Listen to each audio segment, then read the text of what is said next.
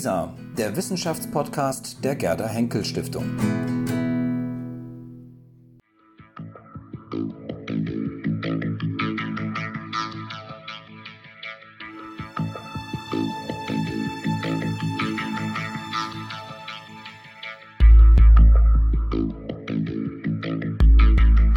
Ja, ich freue mich heute sehr, wieder ein neues Gespräch starten zu können bei zu Gast bei Lisa. Ich habe diesmal zwei Gäste dabei. Das freut mich sehr. Und zwar sind wir heute mit Italien verbunden, wenn ich das so sagen kann. Ähm, ich habe heute zu Gast die Generalsekretärin der Villa Vigoni, ähm, eine kulturelle äh, Einrichtung am Comoer See, wo es gerade um den um die Verständigung, deutsch-italienische Verständigung geht. Ähm, Generalsekretärin Professor Dr. Christiane Liermann. Sie ist selbst Philosoph ähm, ähm, Romanistin und Historikerin. Herzlich willkommen. Dankeschön, vielen und dann Dank. Begrüße ich ganz herzlich eine große Ehre, Professor ähm, Angelo Bolaffi, ähm, Philosoph, Politikwissenschaftler, aber auch Germanist und er ist Professor für politische Philosophie an der Universität La Sapienza. Und grüße Sie, hallo, ja, sehr schön. Und unser Anliegen heute, worüber ich gerne mit Ihnen sprechen möchte, ist, ja, das sind tatsächlich die deutsch-italienischen Beziehungen. Und zwar vielleicht von einer gewissen Aktualität ausgehend, aber vielleicht dann auch mit historischer Tiefe diskutiert. Und mein ganz konkreter Anlass ist ähm, eine Studie, die jüngst erschienen ist. Ich zeige sie mal ganz kurz. Sie ist von der Friedrich-Ebert-Stiftung initiiert worden. Sie heißt ähm, Fragile Freundschaft. Es ging also da um eine Meinungsumfrage zu den deutsch-italienischen Beziehungen. Die ist jetzt im, äh, zuletzt im Frühjahr erschienen.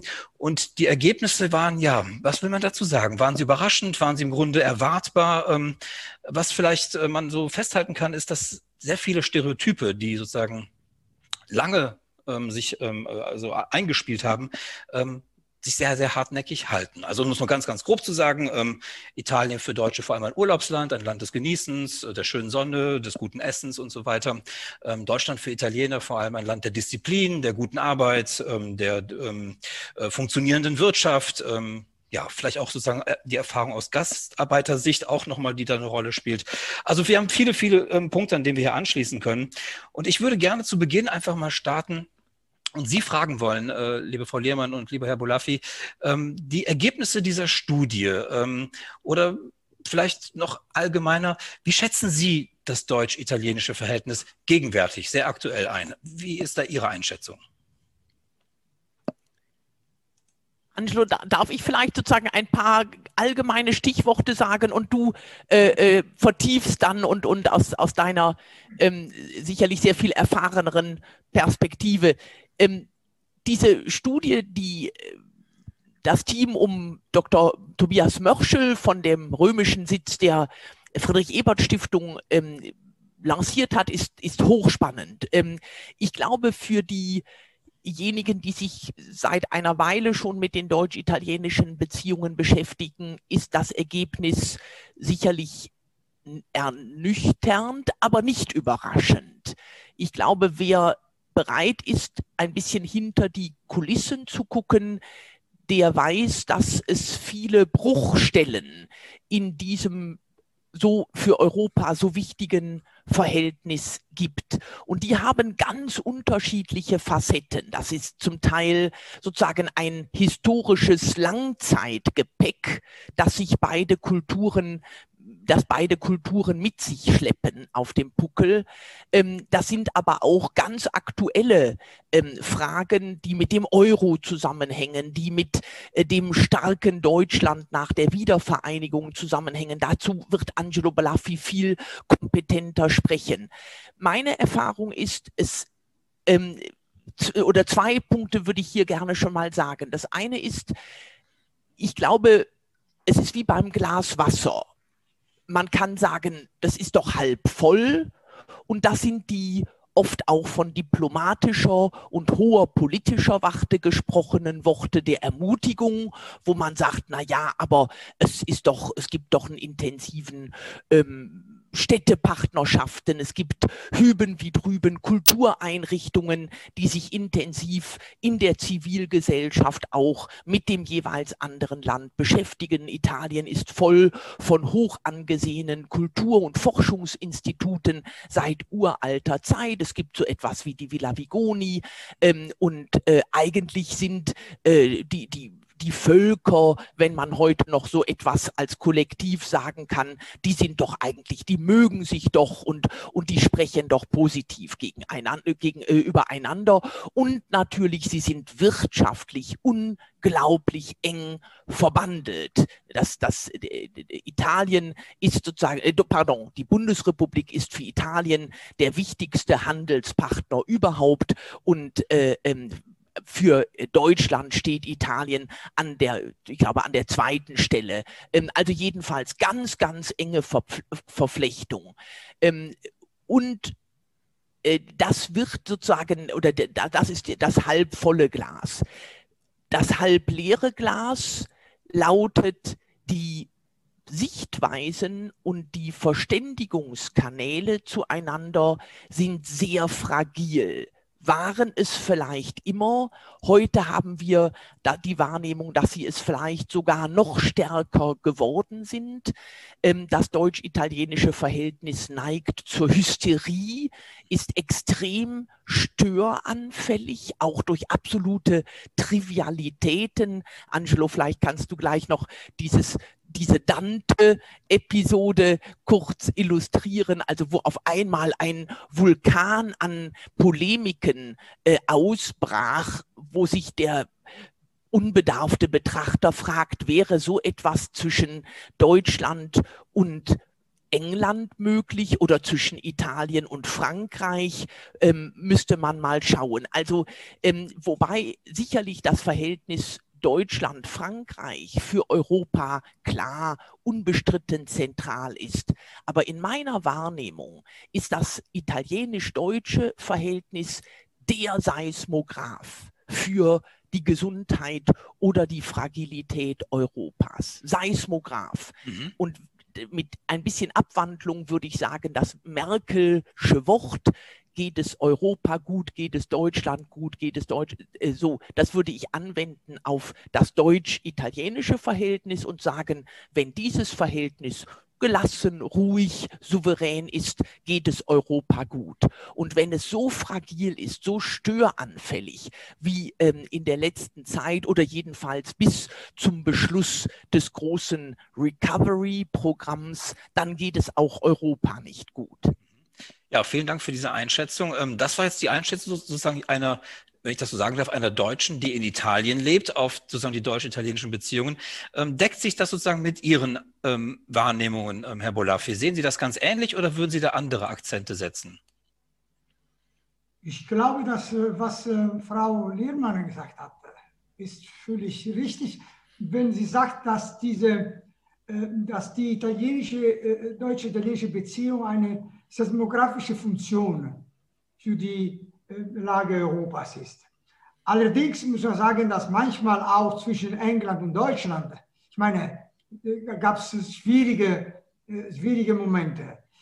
Zwischen Frankreich und Deutschland ist eine andere Situation, weil die beiden sozusagen haben sich vorgenommen, so äh, Partner in diesem neuen Europa zu sein irgendwie die beiden Länder, England und Italien, aus verschiedenen äh, geopolitischen Lagen, haben eine andere Funktion. England hat überhaupt nicht Europa äh, am Mut gehabt.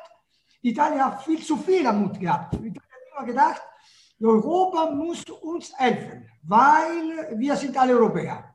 Dann plötzlich funktioniert das nicht, weil das ist eine idealisierte Funktion. Na gut, wer ist daran schuldig? Deutschland weil die Deutschen, die jetzt äh, sozusagen äh, Europa äh, bestimmen, wollen nicht diese, diese politisches Europa haben. In Sinne Italien, Italien politisch heißt die, ein Europa, die keine Regel hat, sondern irgendwie ad hoc funktioniert.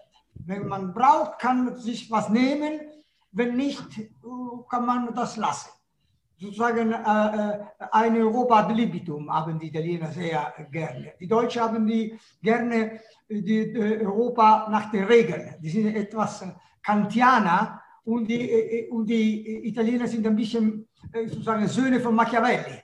Sozusagen, wie die Fortuna und die Lage aussieht, da müssen wir ab, abgesehen davon, ich nenne das, Christiane schon genannt, gibt es ruhige Momente, Im Moment ist alles äh, irgendwie picobello. Draghi ist am Werk. Die, äh, Merkel hat ein bisschen Probleme. Das ist auch gut. Äh, Europa gibt hier ein bisschen Geld heraus. Na wunderbar. Aber die Krise steht um die Ecke schon, lauert. Das heißt, sobald diese ruhige Lage und vielleicht jetzt, wenn zu ruhig im Mittelmeer wird und zu sehr viele Migranten rüberkommen und dann, und dann, wieder, dann geht es wieder los. Dann geht es wieder los und die, und die Holländer, die Frugali, äh, jetzt im Moment sind dran. Und dann kommt Deutschland dahinter. Das ist in der, in, in, in, in der italienische-deutsche Beziehung sozusagen ein Kumulativeffekt. Gibt es eine, schon Christiane gesagt, Ukepak eine Geschichte. Luther gegen Da kommt Erster Weltkrieg. Na wunderbar. Da kommt der Zweite Weltkrieg. Furchtbar. Mussolini, Hitler, deutsche Besatzung, Ghetto in Rom, Wehrmacht und so weiter und so fort. Aber das vergessen, Adenauer hm, mit der Gasperi haben versucht. Und du gingst irgendwie mal äh, wunderbar. Dann plötzlich, hm, dann plötzlich äh, äh, wieder, wieder Krise gekommen. Wir haben schon vergessen, mit den 70er Jahren, Kappler. Die Krise in Italien war enorm kritisch. Die Italiener dachten, Deutsche seien wieder schon alle Nazi geworden, weil Kappler aus Rom äh, weg war. Oder äh, als Helmut Schmidt äh, wollte, wollte Gold gegen, äh, gegen Geldleihung in Italien. Anders wieder, wieder wie damals in 1943, als die Wehrmacht. Insofern gibt es sozusagen Momente, die kumulieren sich, je nachdem, wie die Krise da ausbrechen. Das Problem, da hat Christiane recht. Strukturell gibt es kein Problem. Gibt es kein Land, das so viele äh, deutsche Institutionen hat wie Italien. Äh, zwischen Italien ist Wirtschaft total mit Deutschland äh, gebunden. Die Unternehmer verständigen sich wunderbar mit ja. den Deutschen, besser als mit Franzosen. Ja die italienische Bank wird reformiert nach dem Modell der Deutschen Bank. Wunderbar. Aber die, die, die Öffentlichkeit, das ist das Problem. Die gibt es keine europäische Öffentlichkeit. Und die Medien spielen eine katastrophale Rolle, weil die, die, die Medien reiten sozusagen die Verurteilung. Weil die, die, mehr muss ich sagen, ich, le ich lese ständig die deutsche äh, Zeitungen, die gute, sagen wir so, die deutsche, die Frankfurt, ich lese keine Bezeitung. Insofern bin ich, äh, muss ich äh, etwas vorsichtiger sein. Aber die italienische, äh, die deutsche gute Zeitungen, die Süddeutsche, die Frankfurter, die Zeit, die sind sehr ausgewogen. Äh, die italienische, sozusagen die Parallele, Repubblica und äh, Corriere della Sera, ist schon anders. Christian hat schon diese Geschichte mit Tante äh, angesprochen. Das war gerade in der Republik. Die, die, die, die Zeitung, die am, am Anfang war die kritischste Zeitung Italiens, plötzlich hat irgendwie eine Lüge in die Welt gesetzt, eine, eine radikale Lüge, und wo sind alle reingefallen. Können Sie das ganz kurz erklären, die Dante-Geschichte? Ich glaube, die kennt vielleicht nicht jeder. Christiane, kannst du besser als ich jetzt äh, erzählen? Ja, also es, es nahm den Ausgang von einem Artikel, der jedenfalls für einen deutschen Leser und für, ich glaube für die meisten italienischen Leser durchaus nicht skandalös war in der Frankfurter Rundschau ähm, wo ein bisschen insinuiert oder wo, wo, festgestellt wurde, gar nicht insinuiert, dass Dante natürlich nicht als Meteor vom Himmel fällt mit der Divina Commedia, sondern aufbaut auf früheren Traditionen. Und Provençalische Tradition zum Beispiel. Also ja, also aus genau, also aus die, gerade eben auch dieser dieser ähm, dieser Moment äh, im, 13, am, im späten 12. und frühen 13. Jahrhundert hin zu den Volkssprachen. Also er hat darüber ja auch ein großes Traktat geschrieben und so weiter. Und ähm, dieser Artikel von einem deutschen Autor ist buchstäblich ähm, den einigen italienischen Intellektuellen total in den falschen Hals geraten. Ähm, es gab also wirklich eine Welle der Indignation, als habe dieser Teutone unterstellt, Dante sei ein Plagiator und habe von den provenzalischen und von den sizilianischen äh, Vorgängern einfach nur plagiiert. Und äh, das also das hatte was schon tragikomisches, diese Art, ähm, jemanden falsch lesen zu wollen oder, oder einseitig interpretieren zu wollen, ähm, sodass ähm, der ja vielleicht also auch in Deutschland, glaube ich, sehr bekannte Roberto Saviano, der ja eigentlich mit ganz anderen Themen beschäftigt ist, aber ein sehr guter Deutschlandkenner ist, sehr energisch dazwischen gegrätscht ist und gesagt hat, also Moment mal, lest doch bitte mal, ihr versteht alle kein Deutsch, aber äußert euch über einen deutschen Artikel, den ihr überhaupt nicht genau gelesen habt. Ähm, natürlich ging auch durch die Social Media sehr viel Polemik und leider hat sich eben auch der italienische Kulturminister, der eigentlich ein sehr vernünftiger, ruhiger Mann ist, da sehr stark aus dem Fenster äh, apologetisch für Dante aus dem Fenster gelehnt, was absolut unnötig war und eigentlich nur zeigte, dass er den Artikel jedenfalls nicht im Original gelesen hatte. Klammer zu. Das bedeutet, bitte. Das dabei ist der Autor ist eine, eine, der deutsche Autor ist ein Freund Italiens. Er kann Italien, er hat in Italien gelebt, mag Italien sehr. Aber plötzlich jemand hat total etwas erfunden. Niemand das hat wirklich verstanden und gelesen. Ich, ja. ich hatte am Abend, ich wurde angerufen und ich habe den Test gelesen und sagte, Mensch, was soll das? Das ist wunderbar. Es war ein bisschen Ironie dabei. Jemand, der wirklich Italien gut kennt, Italien mag und wollte einfach was schreiben, das nicht nur sozusagen eine Geografie von Dante, sondern wollte sozusagen kontextualisieren in der Geschichte Europas. Nein, gegen die Deutschen wollen uns äh, äh, Dante äh, stehlen oder kaputt machen. Hm.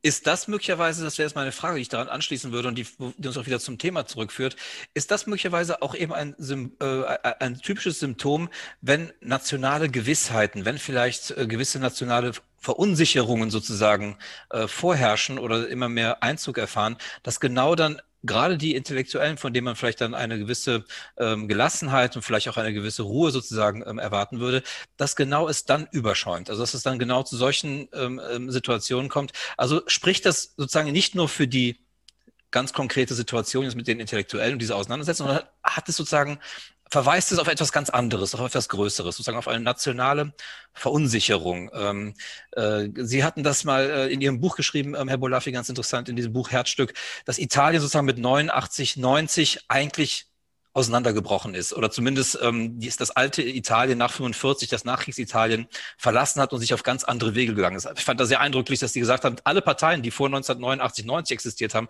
die gibt es heute gar nicht mehr. Ja, also sozusagen eine, eine komplette Umkrempelung sozusagen der gesamten italienischen Republik, eine Verunsicherung, die möglicherweise seither bis heute anhält. Und ich kann das ja als Grieche auch sagen, wenn Alexander der Große von plötzlich von anderen vereinnahmt wird, was dann einfach im Land los ist. Ja, dann äh, das spricht wahrscheinlich doch äh, interessanterweise für eine nach wie vor sehr ähm, starke ähm, nationale Orientierung, für nationale Ikonen, die man hat, für Heilige sozusagen, die ähm, nicht angegriffen werden dürfen, weil sonst ähm, äh, explodiert es einfach. Und da wäre meine Frage, ist das sozusagen symptomatisch, dass genau so eine Diskussion, die eigentlich ja gar nicht so ein großes Erregungspotenzial hat, dass sie plötzlich so ausbricht. Und, das wäre der zweite äh, Punkt, dass sie aus Deutschland kommt. Ist das sozusagen der, ähm, äh, der entscheidende Punkt? Wer aus, wäre so eine Nachricht oder so eine ähm, Artikel in der Times beispielsweise erschienen oder ähm, in einer anderen Zeitung, hätte das die gleichen Auswirkungen gehabt oder geht es hier ganz spezifisch darum, dass die aus Deutschland kamen? Christiane, was meinst du? Ja, ich glaube, es, es hängt schon sehr stark tatsächlich mit Deutschland zusammen. Also ähm, und, und diese Diagnose zu sagen, es, wir haben es hier mit tellurischen Verschiebungen zu tun, die vielleicht tatsächlich um eine ähm, Identität kreisen, die ja nie extrem ausgeprägt ist. Angelo Bolaffi hat es eben gesagt, die vielleicht sogar überspannten Erwartungen von Europa, so etwas wie eine positive Identität zurückzubekommen, nachdem Mussolini sie kaputt gemacht hatte, Italien in einem Bürgerkrieg äh, zerfleischt war, von ähm, Deutschen, von der Wehrmacht der SS besetzt war, die Massaker an der Zivilbevölkerung äh, geübt haben. Und man hatte zunächst mal versucht, aus dieser Resistenza obwohl sie zahlenmäßig auf die Gesamtbevölkerung gerechnet ja nicht immens groß war. Aber das war wenigstens ähm, der Anhaltspunkt, um wieder so etwas wie eine positive ähm, Identität zu schöpfen. Aber vor allen Dingen erwartete man sich ja durch den Schritt nach Europa wirklich eine Erneuerung und auch nach anfänglichem Zögern sind die Kommunisten ja auf die europäische, auf den europäischen Zug aufgesprungen. Äh, ähm, und und äh, ich glaube, Europa sollte kompensieren, dass die italienische Identität selbst, Dankeschön, sehr ähm, problematisch, sehr fragil war und immer gewesen ist. Man, man könnte ähm, da sich also lange, lange drüber austauschen. Und ich glaube, Europa war für die junge Gründergeneration, ich habe mit Angelo auch viel darüber diskutiert, ähm, die Verheißung, ähm, jetzt sind wir auf einer Augenhöhe mit den Deutschen angekommen. Das deutsch-italienische Verhältnis ist eben, wie Angelo Bolaffi sagte, ähm, hat sozusagen über mindestens 150 Jahre ähm, war es fragil, immer wieder störanfällig. Die beiden großen Kriege haben natürlich verheerend gewirkt äh, und, und, und es gibt keine italienische Familie, die nicht individuelles Leid an Familienmitgliedern erfahren hat. Das prägt ein kollektives Gedächtnis natürlich in einer ganz anderen Weise, ähm, als es in Deutschland der Fall war. Aber worauf ich hinaus wollte, ist, ähm, zwei, zwei Antwortenversuche auf Ihre Frage. Das eine ist, ich glaube, diese, die italienischen Medien und ich würde da wirklich auch vor allen Dingen die veröffentlichte Meinung sagen. Die öffentliche Meinung ist sehr plural, äh, aber die veröffentlichte Meinung gefällt sich im German Bashing. Das ist, das ist so. Selbst hoch seriöse äh, Zeitschriften wie beispielsweise Limes hat gerade wieder eine Nummer aufgelegt, ähm, die, die ziemlich triviales German Bashing betreibt. Und ähm, da würde ich immer sagen, das ist ein D te fabula narratur. Also ich spreche über die anderen, aber wenn ich, wenn ein Psychologe genauer hinschaut, dann sieht er eigentlich spreche ich über mich selbst. Also was im Individuellen ähm, zutrifft, glaube ich, trifft eben auch äh, in, der, in der Medienlandschaft zu.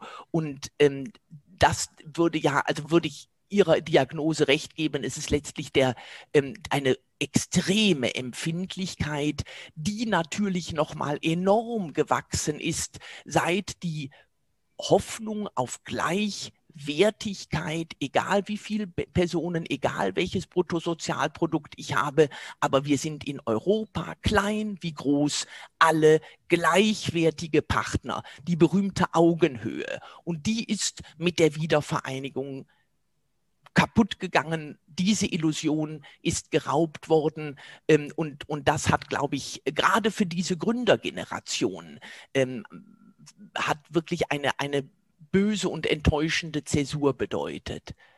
Angelo, würdest du, würdest du dem zustimmen können? Oder? Total, ich wollte nur was hinzufügen. Erste Frage. Wäre dasselbe passiert, äh, hätte man diese Tante, diese Tante Artikel in eine französische und eine englische? Nein, weil die können besser äh, die Sprache. Das ist ein Sprachproblem. Viele, die meisten Journalisten, Die, die Redaktionen sogar der Zeitungen beherrschen kein Deutsch. Die lernen, die erzählen, abgesehen von einigen wenigen Namen, die wir wirklich in eine, die sind nicht mehr als die Finger in einer Hand äh, über Deutschland berichten. Die können kein Deutsch. Die lesen die etwas aus der Economist, äh, aus äh, die, was die Engländer, Engländer erzählen oder Le Monde Diplomatique erzählen, aber direkt. Das heißt, wenn etwa ein englischer Autor hätte über Dante was geschrieben, hätten vielleicht hätte sich niemand aufgeregt, weil er hätte eigentlich gelesen, was er geschrieben hatte. Das war die Sprache. Das ist ein altes Problem für Deutschland. Die deutsche Frage ist nicht nur, ein, nicht nur eine geopolitische Frage, ist eine Sprachfrage. Die, die, die Sprache, die am meisten als Muttersprache in Europa gesprochen, in Europa kontinental gesprochen wird, ist total unbekannt von den anderen Ländern. Das, ist, das macht ein, ein riesiges Problem. Und das ist ein Problem genau für, für Villa Vigoni. Wollen wir das äh, äh zweitens?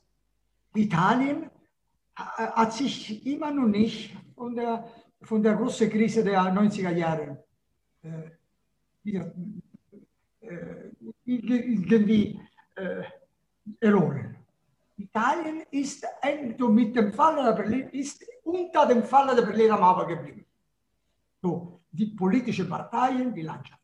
Drittens, äh, als ich, als ich äh, meine Kollegen und Freunde äh, so in den 70er, 80er Jahren nach Deutschland, Westdeutschland, mit der Unterstützung der Humboldt-Stiftung auch von der AD gegangen sind, da haben wir die deutschen Intellektuellen kennengelernt. Diese Geschichte mit Tante, damals mit uns, wäre nicht passiert. Wir hätten gleich den Mann gekannt, der, der das geschrieben hätte. Das ist dann wieder kaputt gegangen. Weil heute viel weniger Leute, viel weniger kritische Intelligenz verkehrt mit Deutschland und äh, hat sozusagen lieber mit England oder mit, äh, mit den USA. Und das macht ein, ist ein Problem. Und dann die politischen Parteien. Ich war in der, in der Redaktion von der theoretischen Zeitschrift der KPI und ich war in der KPI. Da, da gab es Leute, die ständig mit deutschen Kollegen vom Bundestag oder verkehrt haben. Während der Ostpolitik von Willy Brandt, da gab es einen riesigen Verkehr zwischen Rom und Berlin und, äh, und Bonn. Und das heißt, oder die Christdemokraten.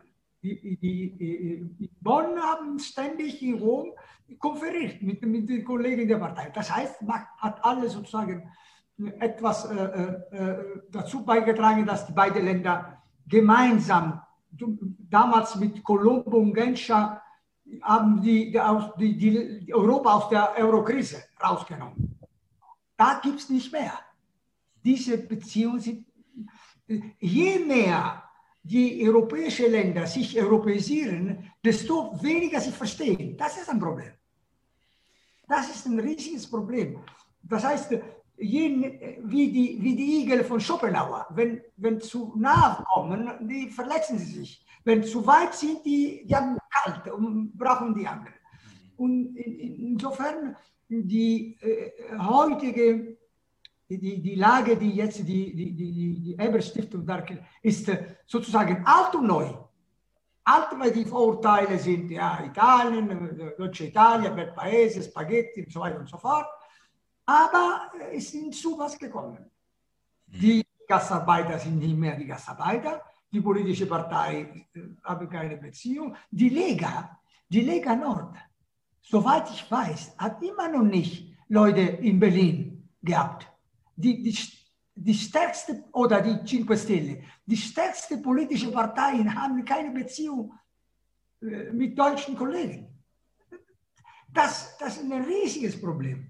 Als Minister, ah, was anderes. Die Minister, die treffen sich in Brüssel, die, die müssen was zusammen organisieren, aber was die, wie, wie, die, das Gefühl der Beziehung ist nicht mehr, nicht mehr da. Letztes Wort, die kritische Intelligenz Italien, muss ich ganz, ganz ernst sagen. die, ich bin äh, groß geworden in der Tradition der Kritik der Politik und unserer Regierung. Heute, wenn, wenn, wenn, wenn, wenn etwas gegen eine italienische Regierung gesagt wird, wenn diese Kritik aus Deutschland kommt, die kritische Intelligenz, statt zu sagen, Moment, schauen wir mal, ob die recht haben. Vielleicht äh, hat, hat, unsere Regierung was vertan. Sagen, nein, Moment, Moment, Moment. Na, das ist die, das ist, äh, das gibt es so. Die Deutschen wollen uns wieder sozusagen äh, oktroyieren. Das ist eine ganz andere äh, Situation. Und äh, wie, äh, das Beispiel von Klaus Hoffe, genau das. Meine, die Position, die Klaus hatte äh, in der Diskussion mit mir zusammen über die deutsche Regierung, hat im Moment in Italien hat keine, keine Intellektuelle. Besser gesagt, die üben die Kritik, wenn die als Italiener was gegen die Regierung erzählen. Aber sobald eine Kritik aus Europa oder besonders aus Deutschland kommt, die, die, die machen sogar eine Blockade und sagen, Moment, das ist nicht zugelassen, äh, das ist eine, das ist eine unerhörte äh, Intromission in unsere, in unsere Leben. Mhm. Das ist ja, ich würde gerne nämlich genau, was, was Sie angesprochen haben, Herr Bolafi und auch Sie, Frau Lehmann, dieses Paradoxon nämlich mal ganz kurz ein bisschen näher ähm, darauf eingehen wollen. Also sozusagen auf der einen Seite die ähm, Analyse und offenbar auch die, ja, wie man sagen kann, auch aufgrund von Fakten und Statistiken ähm, zutreffende Analyse, dass Deutschland sozusagen das Zentrum Europas geworden ist, ja, also aus unterschiedlichen Perspektiven. Ähm, und gleichzeitig, und das ist ja das Interessante, die Abkehr von Deutschland sozusagen aus intellektueller Perspektive, also sozusagen kein Interesse zu haben, ähm, jenseits sozusagen der üblichen Fakten, da sind wir auch bei Stereotypen, Typen, da funktioniert alles, die haben eine tolle Wirtschaft, die haben viel Geld und so weiter und so fort. Also eine sehr, sehr materialistisch, wenn man so möchte, ähm, ähm, gesättigte ähm, Sicht auf Deutschland, ähm, die auch um, auf so funktionierende Prozesse sozusagen hinausläuft. Und gleichzeitig sagen Sie, Herr Bolafi, interessiert man sich aber gar nicht so sehr für Deutschland, also jenseits dessen sozusagen. Also was passiert intellektuell in Deutschland, was passiert kulturell in Deutschland, hm, Filme, Musik, Denken, Bücher und so weiter und so fort. Das könnte man endlos weiterspielen. Wie erklärt sich das? Man würde ja eigentlich eher vermuten, wenn da irgendwo ein Zentrum ist, ein politisches Zentrum in einer Region beispielsweise oder in einem Gebilde wie der Europäischen Union, dann würde man sich sozusagen aus der Peripherie, wenn ich das so sagen darf, ähm, jetzt mal ganz äh, grob, würde man sich ja wahrscheinlich so ein bisschen versuchen zu orientieren an dem Zentrum und ein bisschen ähm, das zu verstehen oder vielleicht auch daraus lernen zu wollen, vielleicht bewusst sozusagen da Anschluss zu finden. Warum ist das gerade bei Deutschland nicht so gegeben? Liegt das an der nach wie vor offenbar doch sehr ähm, äh, gegenwärtigen jüngeren Vergangenheit aus dem 20. Jahrhundert. Ähm, ist das ein Grundmisstrauen gegen Deutschland oder hält man Deutschland nach wie vor, also sind das noch ganz viel ältere Stereotype, ähm, die aus dem Ersten Weltkrieg vielleicht noch kommen sozusagen, ja, die Barbaren, das sind die, ähm, die, die, die, die, die Hunden sozusagen, die Europas und so weiter, dass man sozusagen den Deutschen eigentlich eine große Kompetenz zutraut, wenn es darum geht, dass etwas funktionieren soll aber eine keine so große sozusagen äh, intellektuelle Tiefe sozusagen im 20. Jahrhundert. Ja, wir reden nicht vom 19. Jahrhundert und so weiter. Da war es das geistige Zentrum. Wir können da zig Namen aufzählen. Aber sozusagen im 20. Jahrhundert ist sozusagen dieses 20. Jahrhundert aus intellektueller Sicht für Deutschland eine Katastrophe gewesen mit Blick auf Europa. Christiane? Ja, äh, danke schön. Dann ich, versuche ich wieder einen Aufschlag. Ähm, also ich glaube, dass die, ähm, also dass, dass Italien sich derzeit weil es sich in einer Umbruchphase befindet, kulturell als Gesellschaft äh, in der, auf der Suche sozusagen nach einer kollektiven Neuaufstellung in Europa, ähm, glaube ich, bietet sehr, sehr viele Stimmen gerade dazu. Ähm, was tatsächlich ja überrascht ist, dass äh, einen, die veröffentlichte Meinung der Tagespresse, aber auch vieler Medien ähm, offenbar immer noch das Gefühl hat, man kann mit dieser ähm, Abwehr des Deutschen gewinnen irgendwie. Man kann Wählerstimmen gewinnen oder Zustimmung beim Leser, ähm, auch wenn natürlich die objektiven Zahlen das nicht unbedingt unterlegen, denn die, die Medienlandschaft ist dabei zu schrumpfen. Also es ist jetzt nicht so,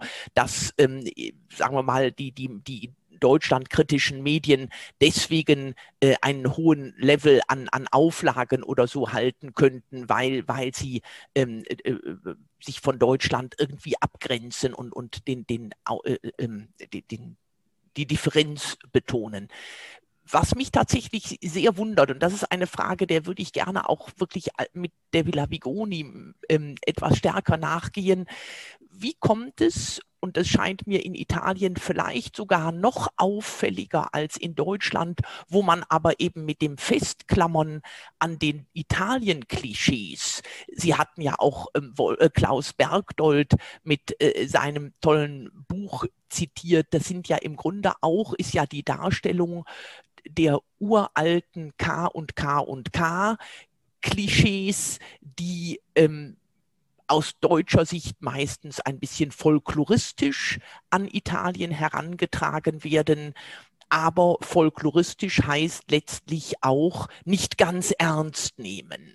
Darf die drei Ks kurz auflösen? Ja, ja, pardon, ja, natürlich. Kriminell, korrupt, katholisch. Ja, ja, das äh, ähm, und und äh, das, das ist wunderbar zugespitzt, aber es ist ja wirklich auch mit Quellenmaterial äh, sehr, sehr deutlich dokumentiert und unterlegt. Und das äh, klar, Italien, Mafia, das ist sozusagen ein, äh, ein, ein, ein Kurzschluss, der funktioniert immer noch, auch bei einer breiten Bevölkerung ähm, äh, in, in Deutschland.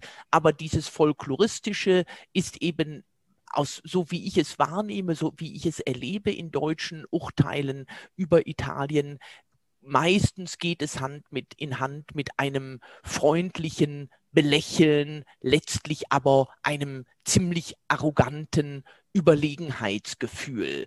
Und die Sensibilität dafür, dass es vielleicht so etwas wie der Darmstädter Historiker Christoph Dipper das mal genannt hat, eine andere Moderne geben könnte, äh, die nicht unbedingt protestantisch, kantianisch, starker Staat oder so lauten muss, die ist in Deutschland, wenn ich das so pauschal sagen darf, nicht besonders gut entwickelt. Und so erkläre ich mir auch, dass das sensible Kultur Kommunikationsinstrumentarium nicht besonders gut entwickelt ist. Also einfach mal zu sagen, ich höre mir mal an, was das Rationale der anderen ist. Und dann kann ich immer noch sagen, nee, leuchtet mir nicht ein oder so. Ähm, aber, aber zunächst versuche ich doch einfach mal hinzuhören. Und ähm, Klammer auf, das ist auch das, was die Villa Vigoni im Rahmen ihrer äh, bescheidenen Möglichkeiten versucht. Aber das, der, der Punkt, auf den ich hinaus wollte, ist, was, was mich einfach sehr wundert, ist die Ungleichzeitigkeit von absoluter Moderne in den Wirtschaftsbeziehungen, innovativ, zukunftstüchtig, in Europa leading, selbst wenn natürlich, es gilt schon, dass Italiens Bruttosozialprodukt ähm, äh, lange nicht gewachsen ist und stagniert. Ähm, aber es gibt eine Innovativität und, und eine Innovationsdynamik in den kleinen und mittelständischen Betrieben, äh, die für Italiens Wirtschaft einfach nach wie vor das Rückgrat bilden und die sich natürlich auf einem globalen Markt wahnsinnig schwer tun. Es wird wenig in diese äh, kleinen und mittelständischen, oft noch Familienunternehmen investiert. Ähm, gerade jetzt in der Pandemie ähm, haben die Menschen auch privat die Vermögen lieber zurückgehalten und gespart. Das, das bringt ja ganz merkwürdige Ungleichzeiten hervor. Aber wir haben auf der einen Seite eben diesen ganz innovativen Wirtschaftsfaktor und dem steht sozusagen ein Narrativ entgegen, das aus dem 19. Jahrhundert stammt. Und diese Ungleichzeitigkeit, das ist für mich nach wie vor ein bisschen rätselhaft. Eigentlich wüsste ich, ähm, würde ich also, oder ja, müsste man versuchen, dem ein bisschen nachzugehen. Wie kann es sein, dass ein so bedeutender Zweig wie die Wirtschaft, its economy stupid, ähm, dass die aber nicht die, das eigene Narrativ nach sich zieht. Letztes Woche dazu, vor ein paar Tagen, konnte ich an einem Gespräch mit dem deutschen Botschafter in Rom, Viktor Elbling, teilnehmen. Und der hat das auf den schönen Punkt gebracht, wir müssen wirklich neue Narrative wagen. Und eines davon ist, Deutschland ist an einem starken Italien interessiert. Das das muss den Italienern erzählt werden. Die Italiener sollten es versuchen, selber zu kapieren, aber es muss den Deutschen eben auch beigebracht werden und sie sollten versuchen, es zu internalisieren. Denn, und zwar nicht nur um Europas willen irgendwo in Brüssel, sondern wirklich um der beiden Gesellschaften, der beiden Kulturen und auch der beiden Wirtschaftskulturen willen. Mhm, mh. Herr Bolaffi, ähm, darf ich das kurz aufnehmen und Sie dazu eben fragen? Das, was nur, ähm, was Christiane hat die äh, fast alles gesagt. Oh, oh, äh, Im Vergleich zur Vergangenheit, äh, norm, normale Italiener äh, reisen, arbeiten äh, in Deutschland oder nach Deutschland als ich äh, nach Berlin äh, in, Anfang 80er Jahren, da waren nur Intellektuelle, sagen Strehler, Brecht, Mailand und so weiter und ein paar Gastarbeiter. Sonst niemand. Nie. Heute, viele junge Leute, gibt es ein Buch, ah, Tutti a Berlino, alle nach Berlin. Die wollen alle nach Berlin, weil in Berlin äh, äh, ist cool, funktioniert, wunderbar. Die Deutschen sind ganz äh, interessant, aber die sind nicht Intellektuellen, die sind die Leute, die arbeiten wollen. Nicht nur als Gastarbeiter, sondern als Ingenieure, normal. Stattdessen, die sozusagen, was in der Vergangenheit die große deutsche Mode war, Luhmann, Habermas, ja, ist passiert. Die Leute, die das, die, äh, damals die, die äh, reihenweise die Werke von diesen Autoren und anderen Autoren übersetzt, ins Italienische übersetzt haben. Gibt nicht mehr. Die, die, die, die, philosophische Debatte spielt keine Rolle mehr, die aus Deutschland kommt. Wir lernen aus, aus USA oder aus, aus England, aber vielleicht ein bisschen aus Frankreich, ein bisschen, weil die, die Franzosen haben auch gerne auch die Italiener, insofern sind auch gut.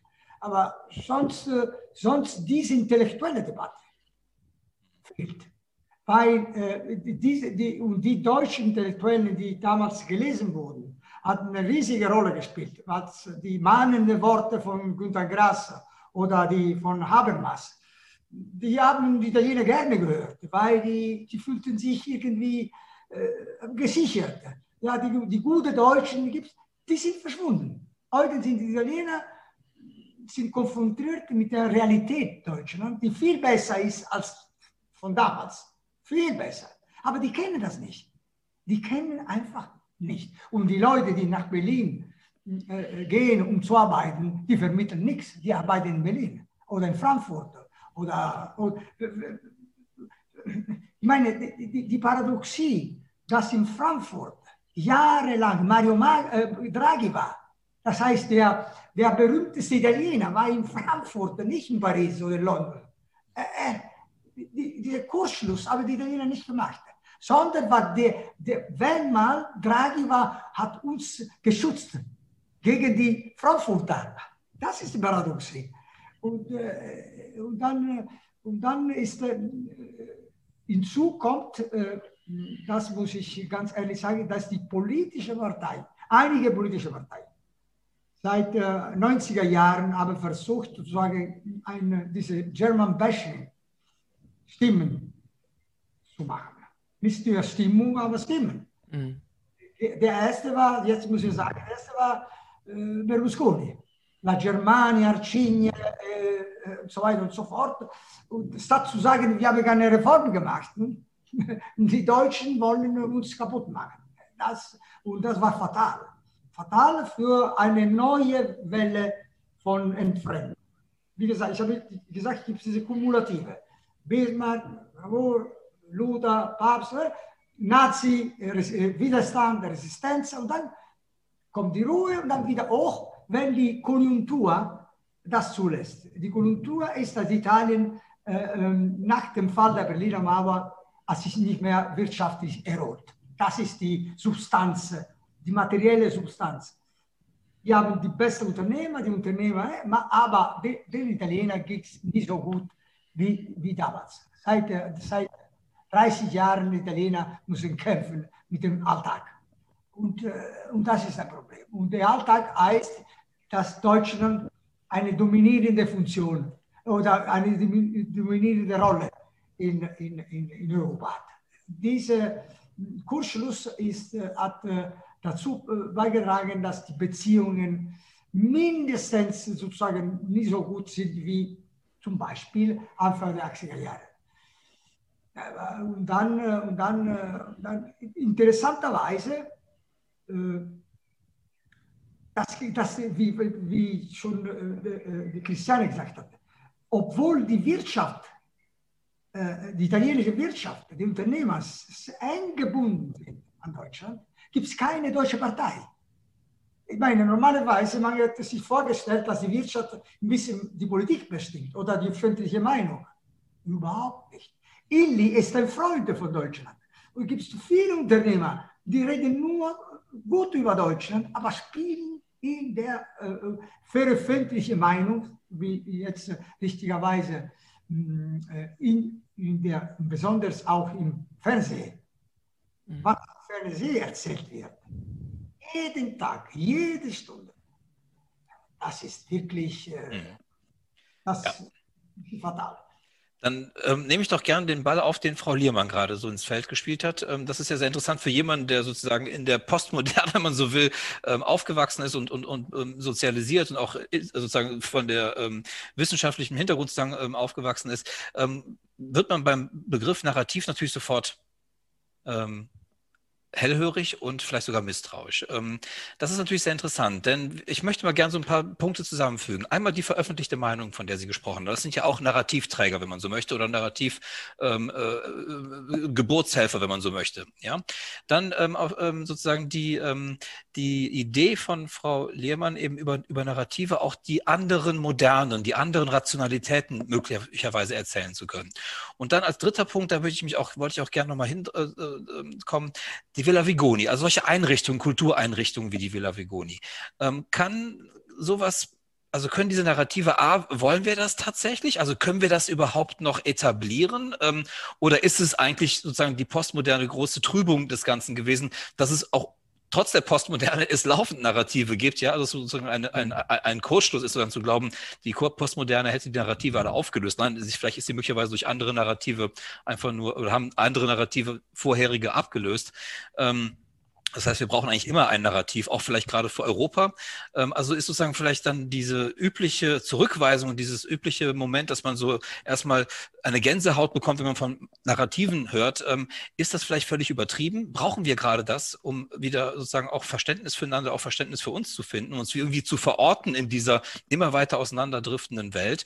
Ähm, ist das eher sozusagen ein Gebot der, ähm, der Vernunft sozusagen, ähm, dann auch Narrative zu entwickeln. Und wo können die entstehen? Also können die beispielsweise ähm, eher in sowas entstehen wie einer kulturellen Einrichtung wie der Villa Vigoin, davon gibt es ja viele, ähm, und sind die veröffentlichten Narrative, also die Medien, von denen wir gerade gesprochen haben, sind die sozusagen eher diejenigen, die diese Narrative möglicherweise, na, ich sag mal ein bisschen überspitzt, eher vergiften. Mhm.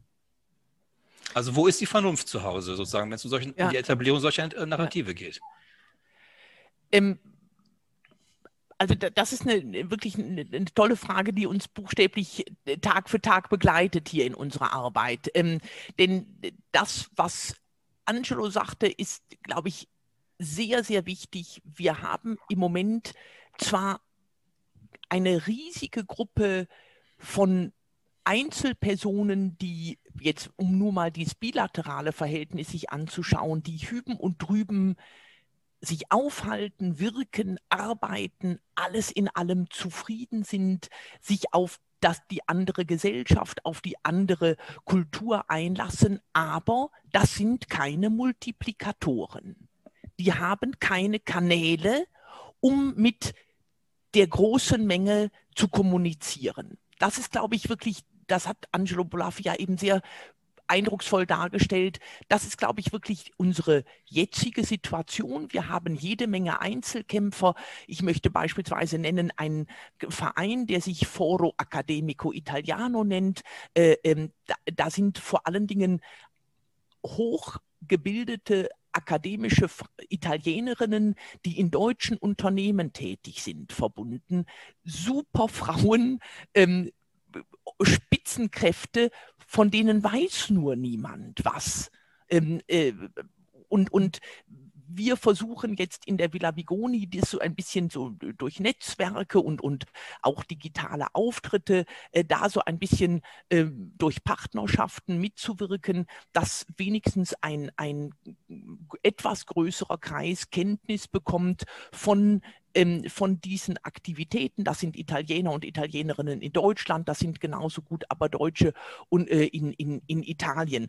Und ähm, wenn, wenn es da gelänge, also ich gebe Ihnen völlig recht, ich halte weder etwas eigentlich von der Vorstellung, ähm, jetzt wo Europa geschaffen ist, müssen wir Europäer schaffen. Das ist eine große Anmaßung und genauso glaube ich nicht an die Möglichkeit, Narrative top-down zu schaffen und dann sozusagen dem Volk ins Mund, in den Mund zu legen unser Anspruch auch als Villa Vigoni und Angelo Bolaffi ist ja im Aufsichtsgremium der Villa Vigoni auch Mitglied, im sogenannten Kuratorium, ist bescheidener.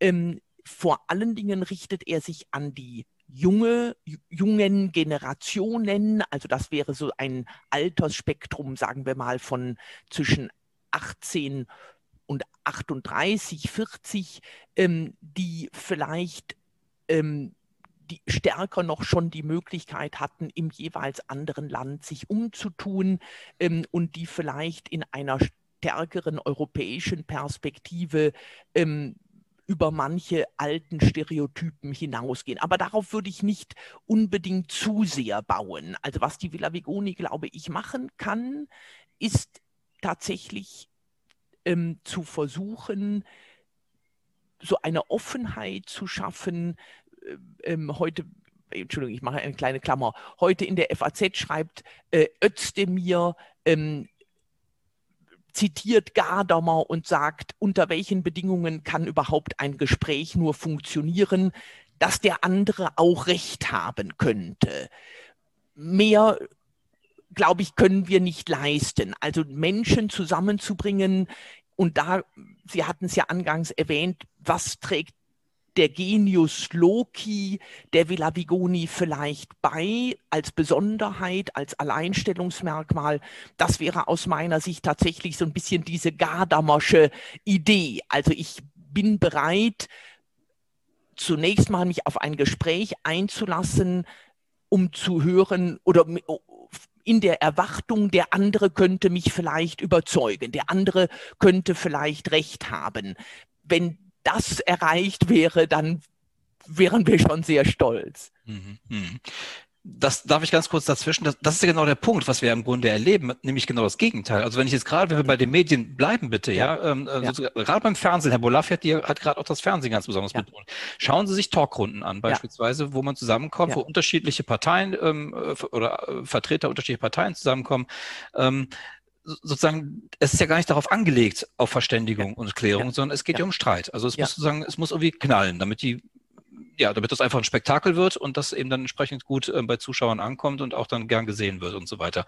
Das heißt, da haben wir ja genau auch von wahrscheinlich PR-Berater, die einen unterstützen. Wie soll man in der Öffentlichkeit auftreten? Bloß nicht dem Gegenüber Recht geben, mhm. immer versuchen. Mhm. Wir kennen das ja auch, wenn Wahlen gefallen sind, haben alle gewonnen irgendwie, obwohl einige 20 Punkte verloren haben und so weiter. Also wir haben ja so eine Kultur sozusagen der, der, der PR, eine PR-Kultur, wenn man so möchte, halt entwickelt, in der wir eigentlich immer davon ähm, in der wir eigentlich immer so agieren, dass wir eigentlich immer Recht haben und dass mhm. wir am Ende immer sozusagen gut dastehen. Und ähm, genau dieses Gardamesche sozusagen ähm, auch dem anderen vielleicht sogar die Gelegenheit zu geben, ihm Recht zu geben oder ihr Recht zu geben, ähm, das ist ja gar nicht unsere Alltagskultur, zumindest nicht in der Öffentlichkeit, wenn wir da auftreten, ja, in der, in der veröffentlichten Welt sozusagen, mhm. sondern da ist genau das Gegenteil. Wir müssen eigentlich immer wie äh, Werbung, wenn man so will, für sich machen mhm. und immer ein, ein mhm. gutes PR-Bild von sich abgeben und eben kein Eingeständnis von Schwäche, mhm. von Fehler, ja. äh, von ja. Irrtum möglicherweise. Ja.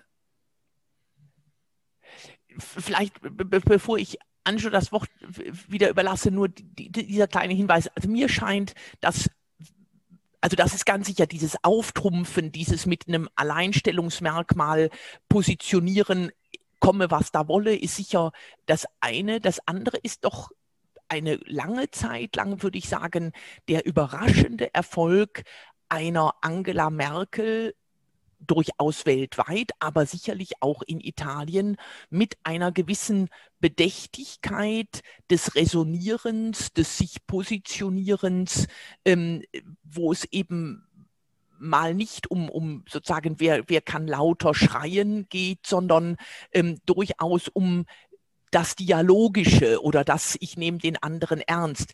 Ähm, aber ich denke, das ist ein offener Prozess. Das wäre jetzt so meine spontane Reaktion. Aber mhm. ihre, Ihrer Diagnose stimme ich sehr zu, klar. Mhm. Herr Bolaffi, dann mal eine Frage. Wie kann denn ein Ort wie die Villa Vegoni, also ich sage jetzt mal ganz ketzerisch, die Villa Vegoni, das klingt schon mal Villa. Das klingt schon mal sehr, sehr elitär. Ja, ähm, wir reden ja davon sozusagen, dass wir vielleicht auch ähm, gerade ähm, in die Öffentlichkeit hinein auch sozusagen vielleicht andere Angebote machen möchten, wie man vielleicht die Welt verstehen könnte, wie man italienisch-deutsche Beziehungen vielleicht verstehen könnte, wie man untereinander verstehen könnte.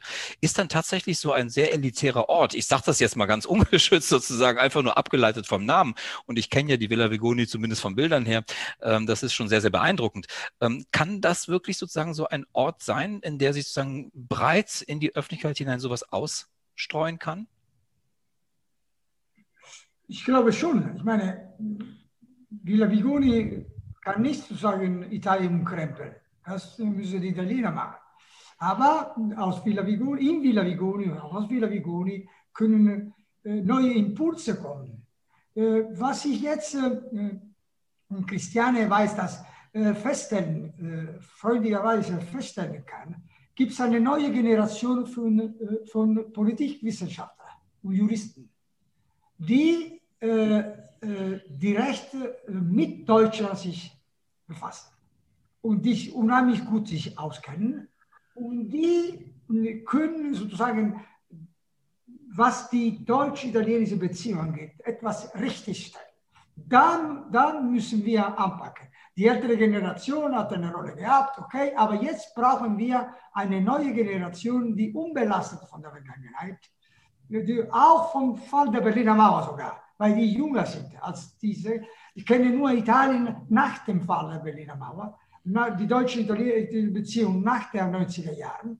Diese neue Generation, die ähm, tätig in verschiedenen Universitäten, diese neue Generation muss sozusagen hat eine Rolle. Früher diese Rollen haben die Kirchen und die Parteien gehabt. Heute in der sozusagen Pluralisierung der Welten, die Parteien spielen nicht, besonders in Italien, ob, obwohl in Deutschland wieder eine Gegenbewegung haben wir, weil die mögliche neue Überraschung kommt aus einer neuen Partei, die Grünen. Äh, das wäre ein Unikum in Europa, wo alle, in alle Länder die Parteien lösen sich auf. Stattdessen in Deutschland nicht nur die, die Parteien, trotz allem, die, die klassische, traditionelle Partei funktionieren, sondern die, die, die, die Impulse zur Erneuerung hat sich in eine Partei gesammelt. Und das ist, politisch sehr wichtig.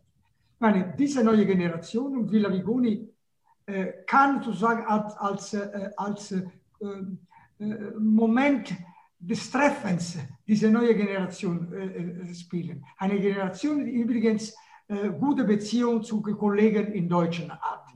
Das ist schon erstmal was.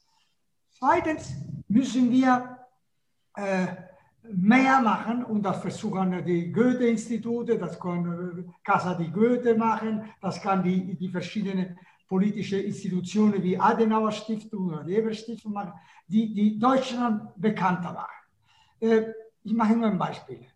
Während der furchtbaren Debatte über Austerität, äh, während der großen Krise äh, Ende 2008, 2007, 2008 und 2009, Erst einmal, das Wort Austerität ist, wurde, ist kein deutsches Wort, sondern ein Wort okay. Austerity. Ich habe kein einziges Mal Frau Merkel oder, andere Politiker äh, das Wort, bei denen das Wort benutzt. Wir wollen die Austerität. Nie die Deutschen wollen die Austerität. Zweitens, diese Austerität kommt aus der, aus der protestantischen Ethik der Deutschen. Die wissen überhaupt nicht, der Deutsche, zwei Drittel sind Katholiken. Der Adenauer war Katholiken, Kohl war Katholiken. Das heißt, die haben eine, Etschmann. die haben eine, keine total falsche Vorstellung von Deutschland. Ich meine, so, sind brutale Realitäten. Die haben abgeleitet eine sogenannte Politik der Deutschen aus einer theologischen Voraussetzung, die es nicht gibt. Das heißt, die, die, die Protestanten waren in, in, in, der DDR, nicht in, in, der Bonner Republik oder in der, Bonn, in der Berliner Republik. Solche, solche Momente sind wirklich katastrophal. Ich glaube, hinzu kommt, dass äh, die, die alte äh, Traumata der Geschichte lassen ein bisschen nach, äh, besonders in Italien. Und obwohl finde ich immer sehr richtig, was die, was die deutsche Bundespräsidenten immer gemacht haben, zusammen mit der italienischen Präsidenten gemacht haben, immer die Orte der Tragödie besucht haben. Die, wir müssen beide Sachen erhalten. Die Memoir der, der Vergangenheit, die Erinnerung der Vergangenheit, die nicht vergehen muss, und andererseits, wir müssen eine, eine neue Narrativ entdecken. Und das neue Narrativ heißt für die Italiener Europa.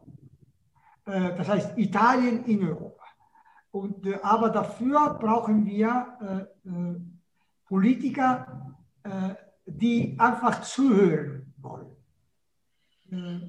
Wenn ich das sagen darf, wir haben einige gehabt, nicht so viele, aber heute haben wir mit Draghi jemanden, der ruhig gelassen, vielleicht aus, weil er äh, seine Stärke kennt, so zuhört. Er kann auch sogar äh, etwas äh, kritisch gegen Europa sagen, aber nicht mit dieser Affekt, antieuropäischer Affekt, sondern weil kann man auch als Kritik Deutschland gegenüber, Frankreich gegenüber, Europa gegenüber. Villa Vigoni ist für mich äh, hat eine Rolle gehabt, aber ich finde, dass Christiane macht eine wunderbare Arbeit. Jetzt fängt eine neue Geschichte an. Eine neue Epoche, der, in der deutsche-italienische Beziehung. Die Vergangenheit belastet die Beziehung, aber wir können wieder anfangen und wir müssen an diesem Narrativ zusammenarbeiten. Und ich glaube, dass trotz allem äh, die, die Chance, dass die dass deutsch-italienische Beziehung äh, in der Zukunft äh, eine, eine bessere Zeit haben kann. Es ist nicht gesichert, aber äh, ich habe die, die Hoffnung im Moment. Ich finde, das ist fast schon ein sehr schönes Schlusswort. Ähm, Frau Lehmann, möchten Sie dem noch gerne etwas hinzufügen? Denn mit Blick auf die Zeit, wir haben jetzt schon gut eine Stunde und ich will auch Ihre Zeit nicht überstrapazieren. Ähm, möchten Sie dem noch was hinzufügen? Vielleicht tatsächlich nur, dass ich äh, ähnlich optimistisch bin bei aller Kritik, die wir jetzt sozusagen hin und her gewälzt haben. Aber ich ähm, denke tatsächlich, das ist vielleicht auch wieder ein bisschen was Klischeehaftes und dennoch meine ich, das ließe sich begründen. Ähm, es gibt Selbstheilungsdynamiken in der italienischen Kultur, in der italienischen Gesellschaft, ähm, die vielleicht nicht top-down kommen oder die nicht durch Strukturen kommen oder da unterscheiden sich vielleicht die beiden Gesellschaften. Aber es gibt Selbstheilungsdynamiken, die immer wieder Mut machen, diese Gesellschaft auf keinen Fall abzuschreiben, sondern die hervorbrechen, wenn ich das sozusagen nur an dem banalen Beispiel der Fahrradkultur äh, exemplifizieren darf. Äh, Fahrrad bedeutete entweder Giro d'Italia, also athletische Spitzenkost, oder Arbeiterinnen, die äh, von weit her auf die Felder oder auf, in die Fabriken fuhren, zu Fiat oder wo auch immer. So. Aber die, der Mittelstand fuhr nicht Fahrrad. Binnen 15 Monate Lockdown hat sich die Fahrradfreude, das Fahrradfahren exponentiell ist es explodiert. Ähm, auch da, wo es eben wirklich unpopulär war, es werden Fahrradpisten geschaffen. Also die, es, man ist nicht, oder ich glaube gerade auch die italienische Ge Gesellschaft, die so ähm, geschichtsverbunden ist, aber sie ist nicht determiniert für alle Zeit. Und das kann man immer wieder sehen und das macht einfach Freude auch und, und ähm, ja, also deswegen bin ich absolut zuversichtlich, dass Villa Vigoni ein bisschen beitragen kann, dass diese junge Generation, die da ist, da ist Personal da, dass sich ähm, äh, äh deutsch-italienisch aufstellen kann. Und wenn, wenn wir für die was tun können, wäre es gut. Das ist ein tolles Schlusswort äh, beiderseits, sowohl von Ihnen, Herr Bolaffi, als auch von Ihnen, Frau Liermann. Ähm, und wenn ich das noch kurz bemerken darf, das mit dem Fahrrad hat mich wirklich gerade sehr überzeugt. Ich kann Ihnen sagen, warum, weil ich bin jetzt am Wochenende mit meiner Frau, sind wir mit dem Auto gefahren und wir sahen halt, ich, mir fielen halt auf, wie viele Leute am Wochenende Fahrrad fahren, familiär. Und dann sagte ich zu meiner Frau, weißt du was, in Griechenland gibt es dieses Bild nicht mhm. sondern das Fahrrad ist eigentlich immer sozusagen immer ein Instrument gewesen oder ein Mittel, um damit zur Arbeit zu fahren, um damit Lasten zu tragen. Also ein sozusagen ein, ein Arbeitsinstrument, ja. wenn man so möchte. Ein Fortbewegungsmittel, aber für sehr, sehr ähm, rationale ähm, äh, Tätigkeiten sozusagen, aber kein Freizeitgegenstand. Das ist äh, in Griechenland nicht gewesen. Ich war jetzt leider lang, jetzt über ein Jahr nicht mehr dort. Ich weiß nicht, ob sich das ähnlich entwickelt hat, wie Sie das gerade berichten, aber das ist doch sehr interessant. Und in Deutschland tatsächlich sieht man halt am Wochenende Familien mit dem Fahrrad durch die Gegend fahren. Das ist in Griechenland ein völlig fremdes Bild. Das gibt es so nicht. Ja? Und ähm, da kennt man ja auch Bilder aus Istanbul und so weiter, ähm, Konstantinopel. Da tragen die Leute mit Fahrrädern wahnsinnige Lasten. Das ja. ist ein, ein, Alltag, ein Alltagsutensil für die Arbeit sozusagen. Ja, das aber nur am Rande ganz kurz, das fiel mir nämlich dazu ein. Und ähm, ja, und ich fand, das war ein sehr interessantes Gespräch und ich glaube auch und würde mich sehr freuen, wenn wir vielleicht ähm, untereinander diese, ähm, ähm, diese Anliegen vielleicht unterstützen könnten. Und ähm, vielleicht sehen wir uns ja in diesem Jahr oder im kommenden Jahr, wenn es wieder geht, hoffentlich dann auch mal gemeinsam wieder und können vielleicht das eine oder andere auch vielleicht gemeinsam äh, in die Wege bringen, um genau für diese Verständigungsfragen da einen kleinen Beitrag leisten zu können. Das würde mich sehr freuen. Und dann sehen das wir uns wäre toll, das wäre toll. Ja, wir, genau. wir, versorgen Sie mit den Einladungen zur Villa Vigoni und vielleicht gestattet es Ihre Zeit, irgendwann mal ähm, dazu zu kommen. Das würde ich gerne möglich machen wollen und vielleicht können wir da eine schöne Kooperation hier und da finden. Das würde mich sehr wirklich sehr freuen und vor allem Sie auch persönlich einfach mal treffen zu können, Ihnen die Hand reichen zu können. Das würde mich auch freuen. Sehr, das ist sehr liebenswürdig. Vielen Dank. Das geht uns auch so. Dann wünsche ich Ihnen alles Gute. Vielen Dank, Herr Bolafi. Vielen Dank, Frau Liermann. Und ähm, ja, hoffentlich bis bald Eine mal wieder. Tolle Chance. Dankeschön. A, a presto. Bis bald. Dankeschön. Bis bald. Auf Wiedersehen. Tschüss.